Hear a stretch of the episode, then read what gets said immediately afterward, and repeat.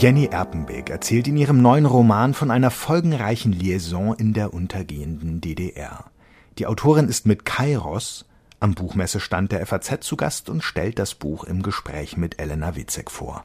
Eine Sonderfolge des Bücherpodcasts.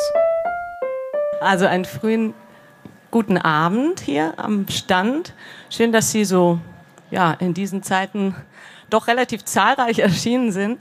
Wir haben ja dann äh, anschließend glücklicherweise auch noch einen Podcast, wo man das alles nochmal nachhören kann. Ähm, ich bin Elena Witzek im Feuilleton ähm, der FAZ. Ähm, neben mir sitzt Jenny Erpenbeck. Ich freue mich sehr, heute mit ihr hier zu sein. Frau Erpenbeck ist in Ostberlin geboren. Sie hat als Regisseurin gearbeitet, schreibt seit mehr als 20 Jahren Bücher, die auch im Ausland sehr erfolgreich ähm, waren und sind. Sie, ihre Bücher werden in 30 Sprachen übersetzt. Mm, sie hat viele Preise gewonnen. Ähm, oft geht es bei ihr ums Festhalten wollen und loslassen müssen, auch um die Verschränkung äh, von politischem und privaten. Und ja, in Kairos ist das auch der Fall. Über das Buch werden wir jetzt gleich sprechen. Und ich freue mich sehr, dass Sie heute hier sind, Frau Erpenbeck. Ja, vielen Dank. Frau Erpenbeck, in Kairos geht es um eine verbotene Liebesbeziehung ähm, einer sehr jungen Frau mit einem deutlich älteren Schriftsteller in der ausgehenden DDR in Ostberlin. Mm, es ist eine tiefe, wie ich finde, innige und faszinierende äh, Liebesbeziehung, die dann aber eine außergewöhnliche Wendung nimmt. Oder würden Sie sagen, das ist gar nicht so eine außergewöhnliche Wendung, vielleicht nicht so überraschend, wie ich es gelesen habe?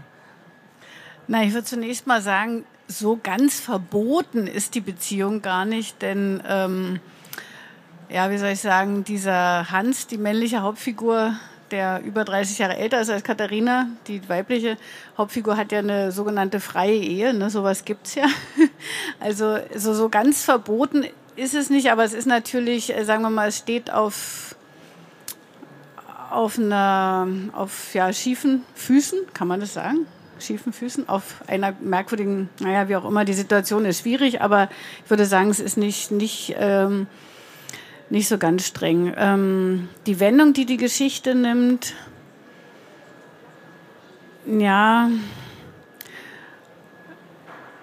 am Anfang wird versprochen von ihm, er schenkt ihr rote Rosen, wenn sie dann mal einen jüngeren Mann heiratet. Als sie dann tatsächlich mit einem jüngeren Mann äh, äh, sich, sich kurz einlässt, äh, ist es dann doch ein größeres Problem.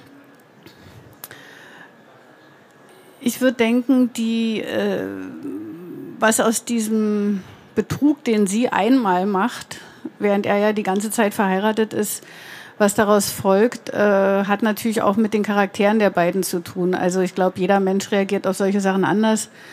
Ähm, bei ihm ist es beinahe so, dass man das Gefühl hat, er hat darauf gewartet, um auch diese äh, Schuld, die er ihr zuweist, äh, instrumentalisieren zu können. Und wenn Sie sagen, so verboten war sie möglicherweise gar nicht, ähm, liegt das vielleicht auch an dem Ort, an dem es stattfindet und an der Zeit? Spielt das eine Rolle? Also ich finde, in vielen Teilen ist es eine sehr universelle Liebesgeschichte, aber sie ist natürlich auch stark auf diesen zeitgeschichtlichen ähm, ähm, Kontext festgelegt. Wie universell ist sie denn vielleicht dennoch? Ja, ähm, also spielt der Ende der 80er, also äh, in den Jahren vor dem Mauerfall zunächst, dann auch in den Jahren nach dem Mauerfall. Aber ähm, so in meiner Erinnerung war die Gesellschaft tatsächlich, ähm, ja, wie soll ich sagen, einerseits offener. Die Frauen waren unabhängiger, auch äh, sich scheiden lassen zu können, zum Beispiel, wenn ihnen der Mann nicht gefallen hat, weil praktisch alle Frauen auch selber berufstätig waren. Ähm, vielleicht lag es auch daran, dass es im Prinzip eine geschlossene Gesellschaft war, also dass der Kreis, in dem man sich bewegte, äh, begrenzt war. Die Leute damals natürlich nicht so viel in der Welt unterwegs waren.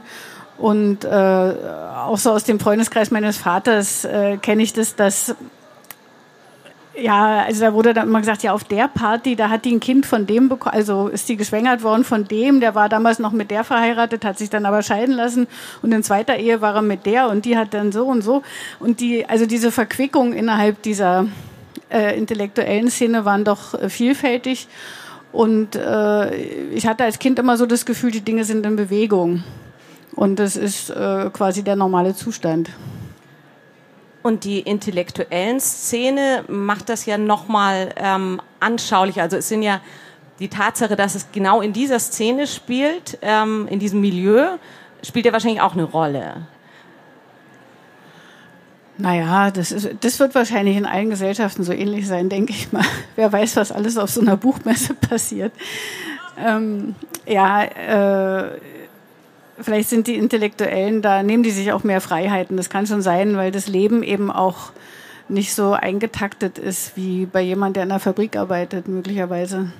Also ich hatte den Eindruck, dass Katharina, die Protagonistin, die ja noch sehr jung ist, als es beginnt, als die Handlung beginnt, relativ viele Freiheiten hat und in ihrem, also von ihren Eltern gar nicht stark eingeschränkt wird oder ja, ihr Leben wird im Prinzip nicht besonders beobachtet. Ist das was Zeit ähm, für diese Zeit vielleicht irgendwie auch spezifisches?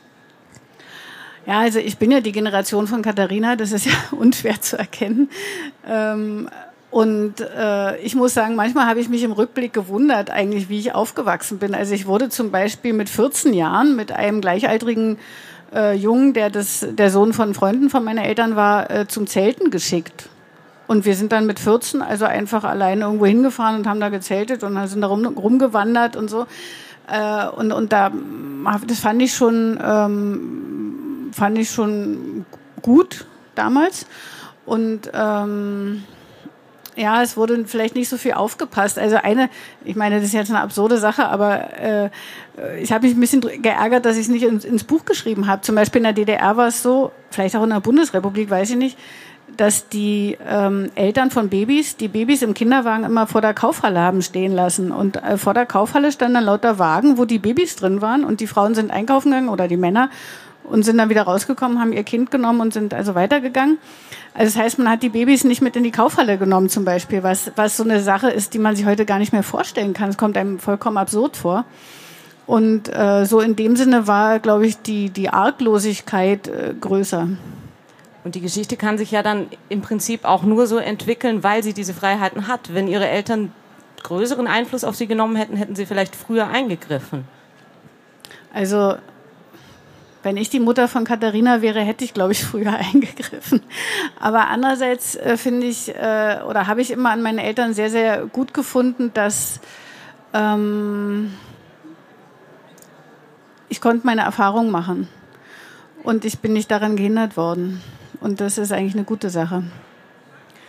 Also wir haben jetzt gerade schon darüber gesprochen, es kippt dann in ein Abhängigkeitsverhältnis. Ich finde es sehr interessant, wie Sie das erzählen, denn Sie haben diese beiden verschiedenen Erzählstimmen. Also beide Protagonisten kommen zu Wort. Warum haben Sie das so angelegt?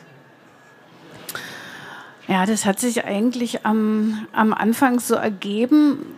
Äh, was mich interessiert hat an der Geschichte war ja diese Doppelbödigkeit, also das Nachdenken über darüber, was Wahrheit ist, was Lüge ist und so weiter. Und äh, die beiden befinden sich ja, wie das in einer Beziehung so ist, natürlich in, in einem permanenten Dialog, der zunächst mal an der quasi Oberfläche stattfindet, äh, auch, auch wenn er natürlich manchmal sehr intensiv ist und so weiter, aber aber der ist praktisch die Schicht, die ausgesprochen wird. Und darunter gibt's dann die nächste Schicht von den Dingen, die gedacht werden. Und auch die verkreuzen sich so ineinander. Und äh, ja, das hat sich einfach aus dem Stoff ergeben, dass ich dachte, es ist interessant, diese Ebenen zu haben.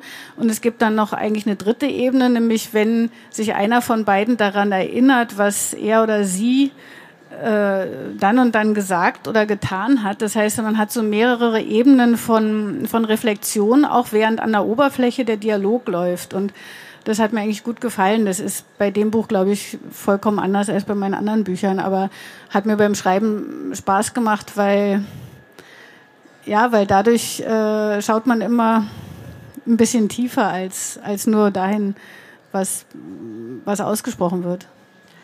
Besonders schön fand ich die Stimme von Katharina. Ich fand dafür, dass es so eine junge Frau ist, gelingt das sehr gut, sie sowohl als ein wenig naiv darzustellen, als auch als sehr reflektiert und ernsthaft.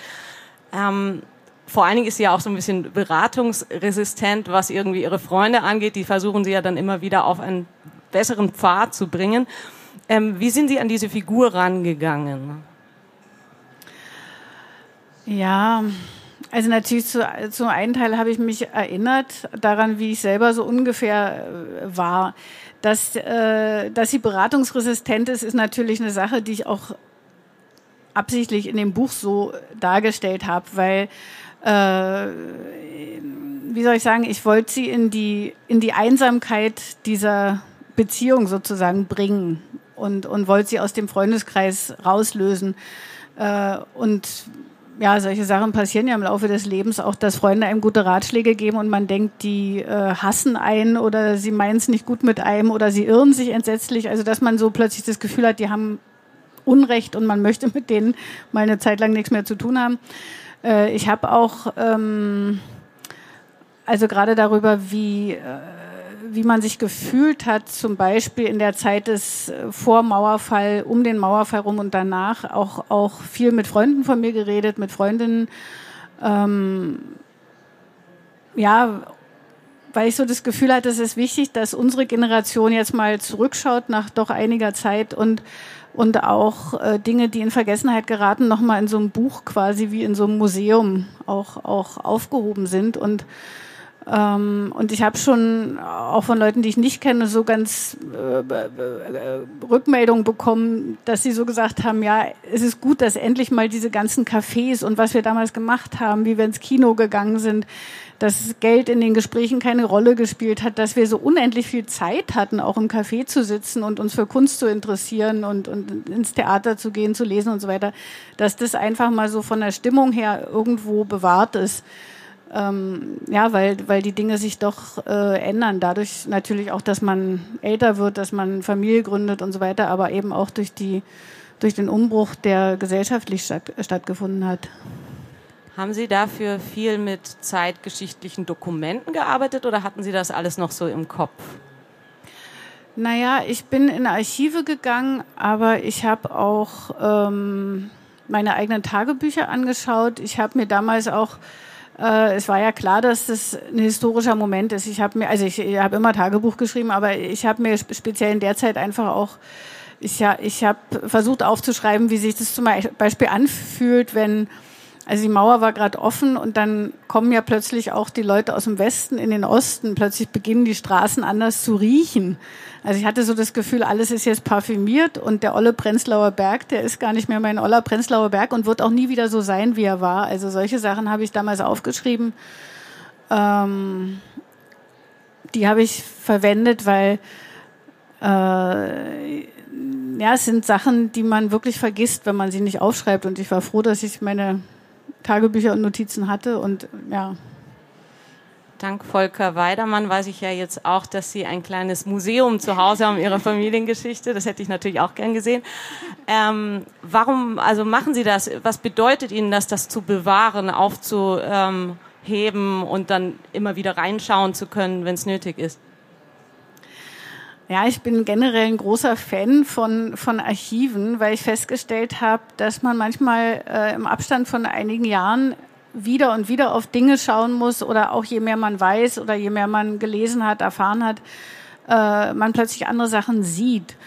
Und äh, in meinem äh, Familienarchiv, ja, ich habe zum Beispiel in jungen Jahren auch schon mit meiner Großmutter mütterlicherseits zum Beispiel Gespräche geführt, äh, habe die transkribiert, also habe die aufgenommen, transkribiert und habe dann immer mal wieder draufgeschaut. Ich habe dann wirklich so äh, Entdeckungen gemacht. Ich habe das zum Teil auch für, für Bücher verwendet, dann was ich damals aufgeschrieben habe. Ich habe manches erst viel später verstanden in der Tragweite, äh, Dinge, die ich damals gar nicht so äh, sehen konnte. Ähm, ja, und ich glaube, in gewisser Weise ist es natürlich ein ähm, ja, ein Kampf gegen die Vergänglichkeit von Dingen und, äh, wie soll ich sagen, gegen das Weglaufen der Zeit. Ist das vielleicht ein Kampf, der jetzt in dieser Zeit nicht mehr so intensiv geführt wird? Also dieses Festhalten an Vergangenem aufbewahren oder spielt vielleicht spielen vielleicht auch die sozialen Medien eine Rolle, dass man die Chance hat, eben Dinge zu bewahren oder dass sie für immer sozusagen verwahrt sind im Netz? Ja, das sind sie komischerweise, glaube ich, nicht mal. Ne? Manche, also ich meine, es ist ja heute Mode, auch Nachrichten zu schicken, die dann immer gleich sich wieder selber löschen und solche Sachen. Ähm, ich habe ja mal hier in der FAZ eine Kolumne gehabt, Dinge, die verschwinden. Und da habe ich auch so darüber geschrieben, wie, wie schockiert ich immer bin, wenn ich bei Leuten eingeladen bin, wo alles so ganz puristisch und sauber ist und leer ist. Und wo ich dann denke, wo haben denn die ihre Erbschaften? Stecken die in den Schubladen drin oder sind die schon weggeschmissen? Und ich, ich finde, also ich, ich bin ja also ich mag, mag Kempowski auch gern und Kempowski ist ja auch so jemand, der gesagt hat, um Gottes Willen niemals ein Tagebuch wegwerfen, sondern alle zu ihm ins Archiv bringen. Ne? Also dann denke ich auch manchmal, warum machen die Leute sich nicht die geringe Mühe, wenigstens das abzugeben, zum Beispiel bei Kempowski. Äh, oder auch, äh, also weil äh, ich glaube tatsächlich, dass jedes ähm, Dokument quasi so ein, ein, Knotenpunkt von einem Netzwerk ist und ganz viel Verbindung und, und Ausstrahlung hat in andere Richtungen, von denen man selber oft gar nichts weiß. Also ähm, wer da Dinge rausliest oder wer sich damit mit Zeit befasst, mit Aspekten von Historie befasst, äh, wird da vielleicht Dinge sehen, die derjenige, der das Tagebuch geschrieben hat, gar nicht ermessen kann. Und äh, mir ging es zum Beispiel so, ich wusste nicht mehr, wie war das eigentlich konkret, äh, als man zum ersten Mal in den Westen gegangen ist, wo, wo hat man sich den Stempel geholt, ne? Also wie, wie, wie, oder hat man sich überhaupt einen Stempel geholt, wo musste man hingehen und solche Dinge, ne? Und, und sowas steht in Tagebüchern und ist dann interessant. Und dann spielt ja der Soundtrack Ihres Buches auch eine erhebliche Rolle. Ich habe mir dann gewünscht, eigentlich so eine Spotify-Playlist noch dazu zu haben, habe mir dann tatsächlich auch eine zusammengestellt. Also Hans und Katharina sind, hören sehr viel Musik zusammen. Sie hören Chopin, ähm, sie hören Bach, auch Wagner. Ähm, das geht aber nur so lange gut, wie sie ähm, ihre, ihre Liebe sozusagen unverbraucht ist. Und später empfindet es Hans ja dann als Qual, diese Musik zu hören. Ich habe mich gefragt, welche Symbolik liegt in dieser Musik? Sie kennen sich da ja auch sehr gut aus. Warum hören Sie diese Musik zu diesem Zeitpunkt? Äh, spielt das ja, ich nehme an, dass es bei Ihnen auch eine Rolle spielt. Ja, also von Symbolik würde ich nicht reden. Also das ist schon gute Musik, die da im Buch vorkommt.